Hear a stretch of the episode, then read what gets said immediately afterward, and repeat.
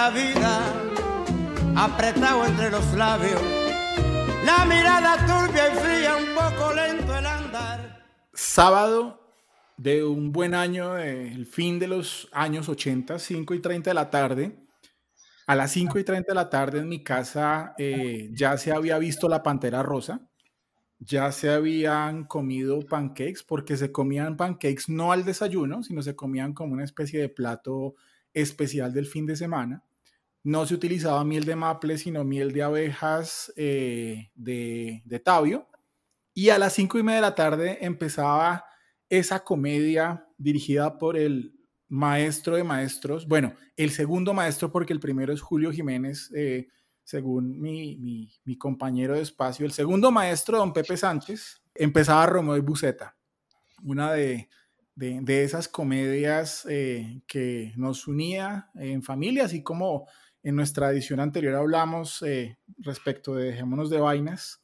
En esa época de los finales de los, finales de los 80s, principios de los 90s, y con esta canción, Las 40 de Rolando la serie, eh, empezamos Glosolalia en su segundo capítulo de esta segunda temporada. Yo quiero saludar al señor sin alma, como se le ha catalogado recientemente por uno de los, de los fans de esta, de esta conversación, de este ejercicio. Don Julián González, buenas noches. ¿Cómo, cómo, cómo está? ¿Cómo va la vida? Eh, don Marco, buenas las tenga. Usted y su familia. No, pues aquí, aquí resistiéndola. Resistiéndola con toda. ¿Cómo van sus primeros 20 días del año? Eh, regulares, gracias. Eh, bravo, bravo esto, eh, mi querido Marcos. Entonces, esto cada vez se pone más insoportable, la vida encerrado, eh, pues, es decir, encerrado no es el problema, es que no hay cines, no hay, cosas, pequeños goces mundanos que hacen la vida más amable, y me he dado cuenta, pues, que, que sin, sin ese estilo de vida burgués la vida no vale nada, y terrible, terrible, necesitamos apertura ya, numeral apertura ya, por favor, esto está terrible, traigan esas chicas vacunas, pero de afán, las necesito antier. Esas, esas chicas vacunas respecto de las cuales cada vez sabemos menos. Primero teníamos una, una, serie de promesas eh, hechas con, con fuerza, con desafío por parte de, de, de, nuestro subpresidente, eh, de nuestro subministro de salud, ¿no? Señalando que estaba todo cubierto, cerramos el año bien, con fiesta, eh, se relajó la gente, incluso en parte gracias al anuncio de las vacunas. Y llegamos a los primeros días de enero y no solamente la cosa se agrava, porque estamos pagando la guachafita de final de año, sino que empiezan a surgir dudas.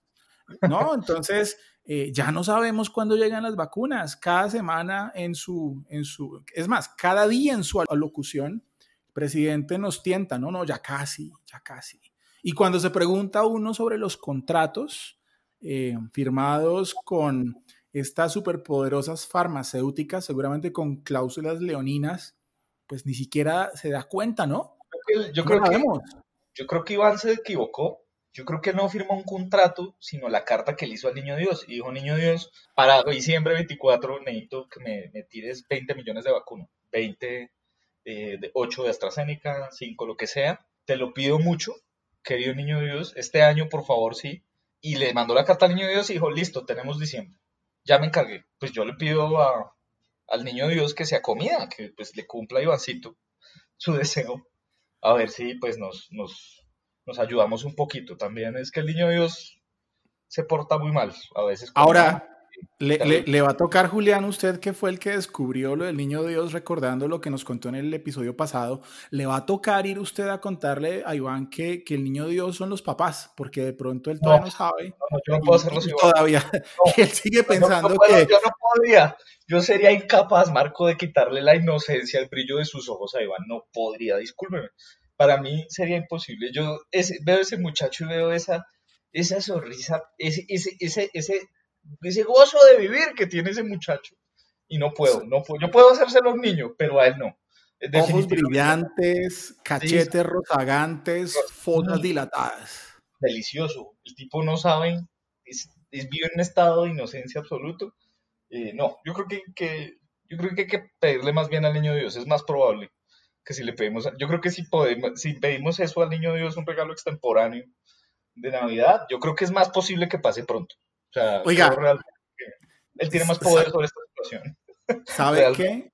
Yo le voy a pedir al niño Dios que en el 2022 nos, nos traiga otra cosa. Yo creo que eso es lo que va a estar en mi carta. Que a propósito, ya empezaron a sonar nombres, ¿no? Por ahí salió una lista esta mañana en la cual eh, se habla del centro, ¿no? Y entonces el centro, el centro está, tus, están tus amigos Juan Manuel Galán, Sergio Fajardo, Humberto de la Calle. Claro que... ¿cómo, cómo, cómo, ¿Cómo te supo esa lista, Julián? No, maravilloso. Yo cada vez, a mí me encantan las presidenciales. Para mí son, lo que para la gente es el Mundial de Fútbol, para mí son las presidenciales. Es un espectáculo maravilloso y nadie se debería privar de él. Miren Estados Unidos, miren lo que lograron. Ese, ese ah, culminó ahorita, culminó ahorita ese espectáculo precioso con mucha menos protesta y asesinatos de lo que yo esperaba, la verdad. El, este final de temporada estuvo más bien flojito comparado con los anteriores, pero eh, igual pues bastante emocionante y emotivo, Marco, te cuento. Julián, es que tenemos que hablar de lo que ocurrió hace unas horas bueno, de lo que ha venido ocurriendo en los últimos días, pero que se consolidó, como usted lo dice, en un cierre de temporada más bien tranquilo, más bien soso, em, eh, esta mañana, ¿no? Eh, con Lady Gaga. con, Lady, Gaga, con una, desfilando con un vestido de Arturo Tejada, eh, podría haber sido, y con una, con una gran paloma dorada, que incluso yo le dije a mi esposa que parecía un águila el, águila del, escudo de Estados Unidos y ella me corrigió, me dijo, bruto, es una paloma, un poco más grande que la paloma de Juanma. Eh, sobreactuada y copiona. Juan Manuel lo hizo antes. Juan claro. además con más caché. No, este es un segundito de acto así medio regular. Y luego, eh, doña J. Lowe, eh, Jenny from the Block, que llegó disfrazada de pirata, de pirata blanco, con un también una un, outfit eh, bastante, bastante particular y que pues planteó el eslogan este principal de los Estados Unidos de One Nation, One People y bueno, esto en español, imagínese. ¿Qué? ¿Pero por qué no bailó?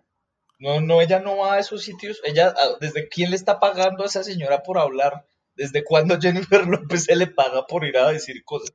¿Por qué no fue a bailar como, pues, hombre? ¿Cómo así? Como baila. ¿no? Pues baila, maravilloso. Yo quiero que se cante Jenny from the Block ahí, que lo dé todo en la cancha y eso es una inauguración que vale la pena ver. Pues es que, hombre, del Super Bowl o de la entrega de los Grammy a la posesión de Joe Biden realmente no hubo mucha diferencia. Un escenario impecable, bueno, probablemente sin público, ¿no? Eh, por, porque se portaron mal los, los, los amiguitos del sur. Sí, sí, los pusieron, los, les, les pusieron milicos ahí para que no se pusieran aletosos. Eso es ya, eso es más latinoamericano. Eso yo, ah, yo conozco eso, claro que sí. Claro, militares ahí parados en, eso funciona, eso funciona. Pues aquí, aquí funciona cuando la gente quiere protestar, ¿no? O por lo menos. Aquí, aquí rompen cabezas.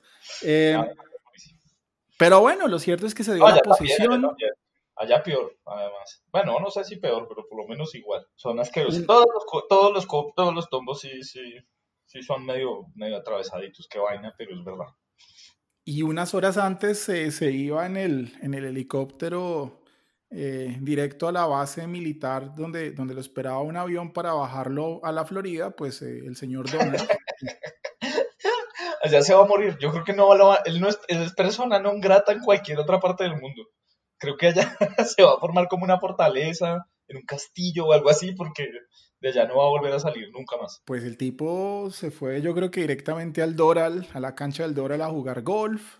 Melania eh, salió de luto, ¿no? Salió de negro y llegó allá, eh, se cambió en el avión y llegó ya de, colores vivos, seguramente aliviada porque se acabaron los cuatro años tan duros con... Yo creo que eso fue lo que más, la persona más damnificada de, toda la, de todas las burradas de Trump es ella. Yo la veo, yo acá la veía ahí sentada colgando jeta pensando, Dios mío, es estúpido, toda la situación es ridícula, este imbécil es presidente ahora, ¿qué hago?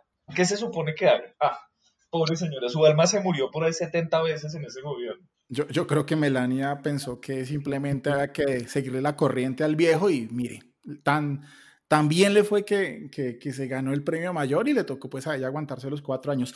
El punto, Julián, aquí es que inicia un nuevo ciclo para los Estados Unidos, un ciclo donde aparentemente el mensaje es de unidad, donde probablemente la unión entre los demócratas y los republicanos dure un par de semanas hasta que empiecen las tensiones, pero que, y en esto creo que Trump hizo su mayor aporte a la democracia norteamericana, incluso la democracia global, fue unir a estos, a estos viejos que en teoría no se pueden ni mirar. Entonces, que pase lo que tenga que pasar en los Estados Unidos y pues que siga el show, ¿no? Eh, sí, que, ruede más producción, yo quiero ver esto cómo se va. Yo, o sea, yo quiero 2021, quiero que para junio Kamala Harris sea presidenta de los Estados Unidos. Ahí sí te la creo toda.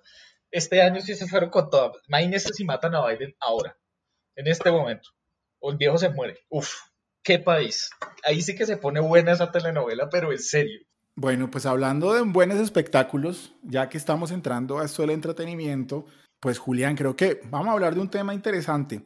Eh, en días pasados manifestó usted con, eh, con contundencia, con molestia, como pocas veces lo he visto eh, en, redes sociales, su, su, reprobación a que Flora Martínez, una conocidísima actriz colombiana, además guapísima, pues que, que, esté cantando en redes, ¿no? ¿Qué pasa con Flora? ¿Por qué, ¿por qué, por qué el mal genio?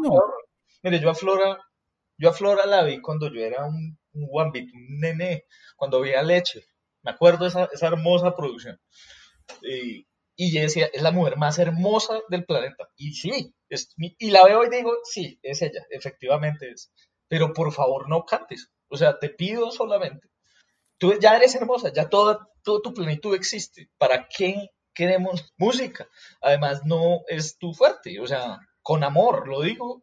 Tal vez este no es y ya, pues no más, o sea, ya tiene suficiente con ser eh, la mujer más hermosa del planeta, pues mm, yo creo que ya es, ya es prudente que pues haya cosas en las que no sea buena. Creo que eso es normal, eso pasa. Pero contextualicemos la cosa y es, y es que pues Flora Martínez está, está en este momento asumiendo como un nuevo capítulo en su, en su carrera artística en la cual pareciera que descubrió que tiene la voz necesaria para cantar jazz, para cantar eh, chanson francés cuando uno lo escucha parece como si esta mujer estuviera sentada por allá en un, en un café en Montmartre, en París, por allá arriba, donde, donde se hacen los artistas, con una boina puesta, con un capuchino en la mano y que le están haciendo un cuadro. ¿Cuál es la molestia, Julián? ¿Por qué cree que la voz es mala? No es maluca. Es que yo no, a ver, yo no decido, yo no decido qué voz me gusta y cuál no. Yo solo tengo ahí algo en el, a mí me, desagrada. La voz de ella ya cantando así, ¡ah! ya eso es, es, como esa música y toda, ah, no sé, no, no, no, de pronto si cantara cumbias tal vez, tal vez yo diría, carajo, Flora, muy bien. Una, cumbia. más como una eh, Claudia de Colombia o una Eso, una vaina que se pueda por una vaina así, pero pues. Un Charles Aznavour. Pero no, ¿qué carajo quiere uno ir otra vez a Natalia Lafourcade et al? ¿Para qué hace uno esa? Ya esto se oyó. Y fue suficiente tenemos un mercado más que pleno. Pero vea, Julián, que el fondo de esto es eh, pues una cuestión interesante y es cuando personas que se dedican a algo, puede ser la actuación, puede ser incluso el ejercicio de profesiones como la nuestra, como el derecho, terminan cantando. Yo le tengo varios ejemplos. Jorge Cárdenas, que bueno, no, no, no, sabemos realmente de dónde viene Jorge Cárdenas, si empezó como actor, si empezó como cantante, lo cierto es que eh, es, uno de esos que se precian de ser versátiles, ¿no? Jorge Cárdenas, eh, con su gran éxito Luna Verde, que yo sé que en su, en su infancia y adolescencia usted era fan de Luna Verde, usted iba a los conciertos. Yo, yo pesqué, yo pesqué en una mentira a, a, Jorge Cárdenas. Yo le dije, cuando usted cantaba en Luna Verde, nos dimos cuenta de esto con unos amigos, cuando él cantaba en Luna Verde, en la canción Hace calor, hace calor, él hace un monólogo, él rapea un monólogo sobre lo dramático del cambio climático, eh, lo difícil, esto en una canción que sería el 94-93 de Jorge, pues, diciendo, no, las ballenas están muriendo, hay que, hay que bajarle. Y le dije, ¿y usted ahora a favor del fracking, hágame el favor. Usted ya en el 94 nos prevenía, ¿qué se le puede creer a Jorge Cárdenas después de esa traición? ¿Qué en la vida? No, eso es muy difícil. Y peor aún, porque es que ya lo están candidatizando a ser senador, ¿no? Eh, eh, el, tío, el tío Álvaro dijo que él no le molestaría y creería que Jorge desempeñaría una gran labor en el Congreso de la República. Un Fabio María, sería muy simpático. No sería la primera vez en nuestro ilustre Congreso ha habido ya gente de renombre nacional, como Alfonso Lizarazo, que creo que fue representante de la Cámara de Bogotá. Creo, claro. claro Nelly Moreno, eh, protagonista de las telenovelas ochenteras. Sí, claro, eso no es, no es la primera vez, esto aquí, eso acá pasa con alguna regularidad. Y es bueno, yo, yo lo disfruto mucho. imagínense a, Jorge Cárdenas rapeando en el Congreso. Sí, sí, sí, los cameos son lo mejor que vuelva esa época, que vuelva a esos noventas tempranos con cameos de Jorge Cárdenas en el Congreso. Sería lo mejor. Tenemos también a, otro amigo suyo, Julián, Abelardo de la Espriella, que, que tenía un talento oculto. Este, este hombre tiene voz de tenor, ¿no? Entonces... Tiene todos los talentos. Yo lo único que le pido a la vida es que alguien diga, montemos este un, un reality de Abelardo. O sea, un reality de Abelardo por Netflix. Yo pagaría cualquier cantidad. Pero que sería algo así como el aprendiz, ¿no? Que exactamente. Yo creo que Abelardo merece más cámara porque él, nació para las cámaras, las cámaras lo aman. Eh, entonces, yo creo que deberíamos pagar esa como Porque es que Abelardo es la mezcla perfecta entre Donald Trump y Franklin Salas. Ah, si usted sabe quién es Franklin Salas, ¿no? No, no, no, no, no lo ubico, no lo ubico. Ay, Dios mío, es uno de esos expertos de, moda que era el conductor de otro reality show colombiano de pasarelas. Entonces, entonces Abelardo es la mezcla perfecta entre, entre Donald, ¿no?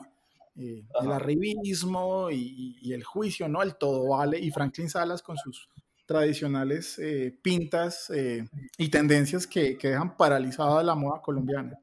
Por ahí, por ahí viene eh, la cosa con Abelardo.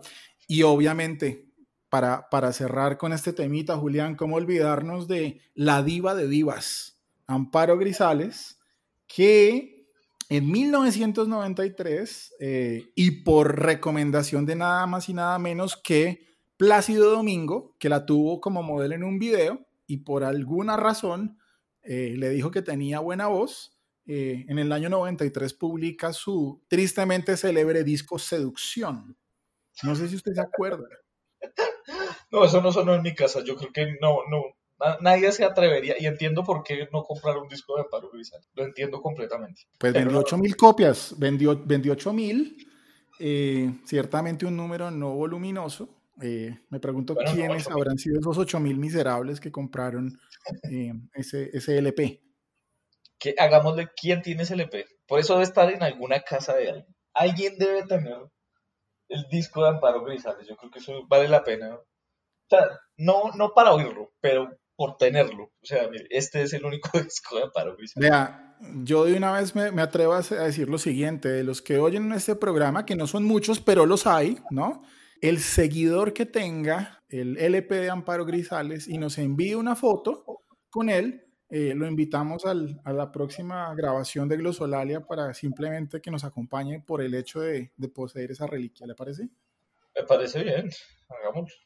El que quiera que lo tenga, no dudo que alguien lo tenga, pero sí, es decir, sobre, sobre todo dudo que alguien quiera estar en esto. Eso es lo que más dudo eh, y lo entiendo. Entonces, o sea, si la tiene, igual, y no lo quiere mandar, siéntase bien en su corazón de tener esa pieza de memorabilia eh, colombiana que no va a fenecer nunca. O sea, quiera ese objeto que vale la pena. Conclusión, Julián, la versatilidad, la integralidad, la, la, idea del hombre del renacimiento, la mujer del renacimiento, del Da Vinci colombiano que hace de todo, pues probablemente no puede ser la mejor idea o no es la mejor idea. Zapatero en tus zapatos, ¿no? nadie, sí, por eso, y, y es por eso, efectivamente. Uno no debería estar haciendo este podcast, lo hacemos por gusto, pero es que yo no estoy tratando de vendérselo a la gente. Esa es una diferencia grande. Eso, en cambio, Flora, pues, sí, yo no sé si quiere vivir de eso, pues, o si solo está experimentando. De pronto solo está experimentando y eso va a ser divertido para todos cuando miremos esta época. Bueno, Julián, pues que no sea que a usted también le dé por cantar uno de estos días. Uy, no, eh, hacemos eso. Hombre, vamos a hablar de algo que nos toca directamente a usted y a mí.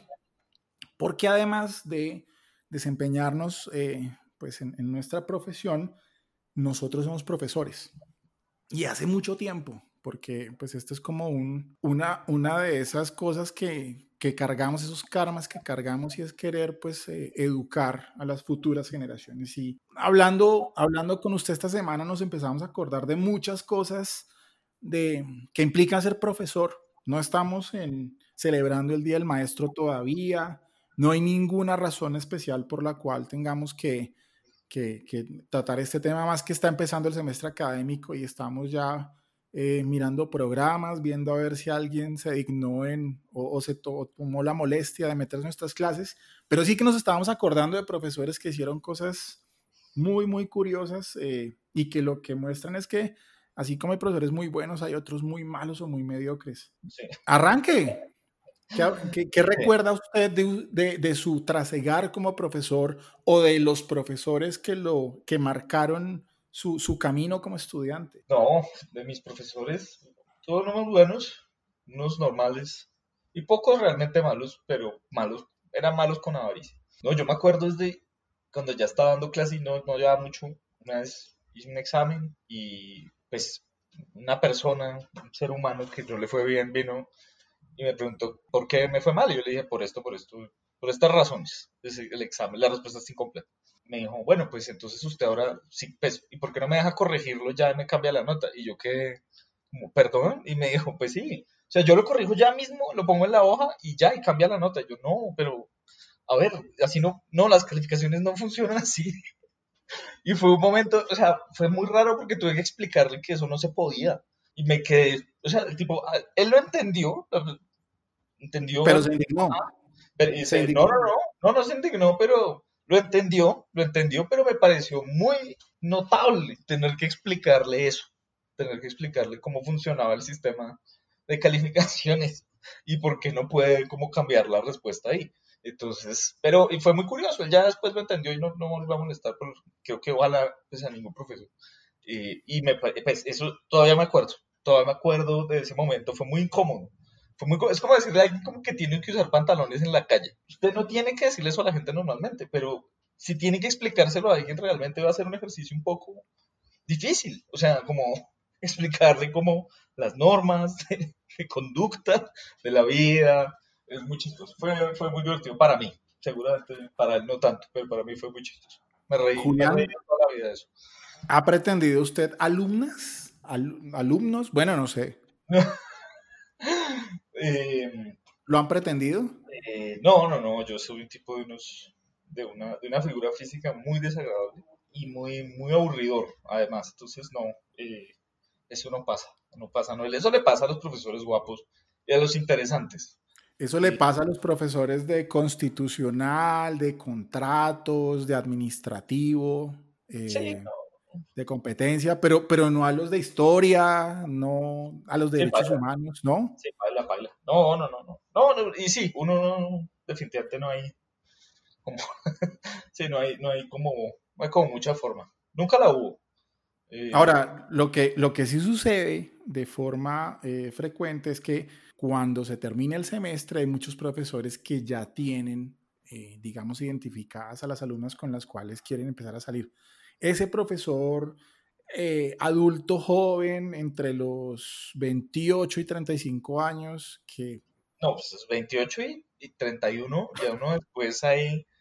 Eso ya es, ya es vejez y ridiculez. Eso ya después de esa, eso, es, ese merquetengue ahí, eso no funciona, pero ni por el chiras, pues. Además que se dejan invitar a la fiesta del semestre y que, bueno, esas fiestas son miedosas, ¿no? Pues si por miedosas se refiere las, los escándalos espantosos que siempre suceden allá, esos pequeños cofrades, pues llenos de, de libidinosos, eh, llevados de licor, eso es una cosa como medio regular. Eso es casi como un rito medio maluquito. Julián, ¿la peor excusa para no ir a clase? ¿La peor excusa para no ir a clase? No, yo sí me voy, me canto por... No, pero es que todas son malas. Esas, todas las, todas cualquier cosa que usted diga ahí. Es, es decir, usted puede ser sincero y decir, me quedé dormido, perdón. Eso es, y no excusarse, sino decir, no, me, me dormí y no pude. pero ya no, cualquier otra excusa es mala. O sea, lo que, lo que cualquier cosa que uno diga es, es muy malo. Y tienen razón, no, no debería. Pero... Lo más curioso es que en muchas ocasiones uno eh, ha tenido que establecer eh, excusas eh, inverosímiles para poder calmar la, la, molestia de los estudiantes y cuando realmente hay un hecho de fuerza mayor no se lo creen. Hace, hace un par de años, el día del parcial, día del primer parcial, iba yo para la, para la universidad con los exámenes debidamente grapados, listos para, para establecer si los estudiantes habían estudiado o no, y de camino a la universidad me estrellaron. Lo chistoso es que además me estrelló un estudiante de la misma universidad. Eh, tuve la posibilidad, digamos, de, establecer que, que, así había sido, eh, de no llegar al examen parcial. Los estudiantes, pues, evidentemente molestos y no me creyeron lo de la estrellada. Eso, eso se vio reflejado en mi, en mi evaluación de, de profesor de final de semestre, eh, las tristemente famosas evaluaciones, ¿no? Uf, qué bajón. Esas evaluaciones son terribles. Llega uno en enero a la reunión de profesores o en agosto a la reunión de profesores y lo reciben a uno con un desayuno muy frugal, con unas palabras muy bonitas de bienvenida. Y mientras están dando las palabras y uno va eh, comiéndose el huevo, empiezan a rotar las hojitas de la evaluación. Y empieza uno a ver la cara de los profesores leyéndolas y viendo lo que los estudiantes realmente piensan de uno. Eh, e imagínense si presencialmente uno se despista, ¿cómo será con la virtualidad? Que no es ni siquiera posible ver la cara de los estudiantes durante todo el semestre, sino solamente usted se enfrenta directamente a lo que el estudiante piensa de usted el día de la evaluación. Que viene pronto, Julián. ¿Cómo se siente para este año? Eh, uf, terrible. Es en la peor forma de mi historia. Creo que se viene un año complicado, difícil. Pero bueno, ya hay que torear no, esto no son con pendejadas, toca torear, no, no hay otra forma. Hacia adelante es la única manera. Hacia adelante con la cámara apagada otra vez, porque nos espera un semestre nuevamente donde los estudiantes estarán en pijamados mientras llegamos a dictar clase de 7, igualmente en pijamados. No, yo sí me baño, discúlpeme. Yo me, me visto, me traigo café, hago todo. Yo no, ni, por el chiras voy a dar clase en pijamado. Bueno, pasó una vez, pasó una vez este semestre, pasó solo una vez pero me puse camisa. O sea, también me peiné y me puse. Pasó solo una vez. Y no, no, eso es demasiado bajo. Me siento terrible. Librea, corbatín y pantalón de pijama. Sí, lo que sea, pero por favor que haya ducha. Uy, yo solo deseo eso. Si van a prender las cámaras, dúchense. Si no, no prendan nada. Es vergonzoso. O sea, es terrible. Por favor, nadie. Dejemos esa práctica. Eso está, la gente está dicho, ay, estoy en pantalones de pijama todo el día, me parece lo peor del mundo. Hay que ponerse pantalones como la gente y atender, atender el negocio. Uno no, no puede atender en esas condiciones. Cerremos volviendo con lo, con lo que empezamos, con Romeo y Buceta, porque usted me dejó iniciado. Yo, yo hablaba de, de esa reunión familiar de, de, de, los, de los sábados en la tarde y de esos personajes icónicos, porque Romeo y Buceta, que como le decía arrancó en el 87, tuvo cinco temporadas, eh, arranca, eh, de hecho, por un personaje que salió originalmente en Don Chinche, personaje que usted seguramente recuerda, William Guillermo, un, paisa trabajador, dicharachero y hincha del Atlético Nacional. ¿Eso a quién, a quién le recuerda? Uy, como a 700 personas. Eso es todo, describe a toda la gente de Medellín. A, mí me recuerda a unos particularmente porque además eh, William Guillermo andaba todo el tiempo en Carriel, con Carriel y con, y con Poncho. Pero lo cierto es que eh, este personaje da lugar entonces al, al, a, la serie, una serie de costumbrismo de, de, barrio, además, lo cual pues era, era muy divertido, tenía unos personajes muy, muy, muy, muy interesantes, eh, empezando por Don Trino de Paminondas. Fíjese, otro versátil, Jorge Velosa. Jorge Velosa, pero Jorge sí lo hace todo bien, esa es la diferencia. Sobre todo porque hace muy bien todo lo que hace. Es veterinario, carranguea como un ganador y tuvo novela, claro que sí. Y fue una actuación bastante decente. No sé si se acuerda que eh, Trino decía que lo que más le gustaba decir era oro, ¿no? Oro. Tengo la jeta redonda de tanto decir oro. Momento, momento estelar. Y después venía su hija, la, la nena Tuta. La nena Tuta que además eh, se parecía mucho a mi profesora de español de séptimo. Marta Chona, donde quiera que esté, eh, un saludo. Todo el mundo le decía la nena Tuta por sus cualidades eh, estéticas indudables. Y el personaje que definitivamente me gustaba más, Julián, Don Antuquito. ¿Se acuerda de Don Antuquito? No, no lo recuerdo. No, puedo creerlo. No, no, no, Uno de esos viejos entrañables que si usted va y revisa el archivo se enamora. Pantalón hasta eh, la tetilla, camisa de cuadros, tirantas, gorro para el frío y un viejo adorable que todo el mundo se la montaba. Pobre hombre, como todos los viejos. Pobre ser, los viejos, viejos amados, viejos queridos, nadie los respeta. Lo cierto es que, es que este costumbrismo de barrio que ya, ya no se ve, porque entonces eh, hoy en día es el costumbrismo narco, el costumbrismo prepago, otro tipo de cosas sí que se extraña. Piezas de la televisión colombiana que ya no están y que de todas maneras eh, vale la pena recordar eh, por nostalgia.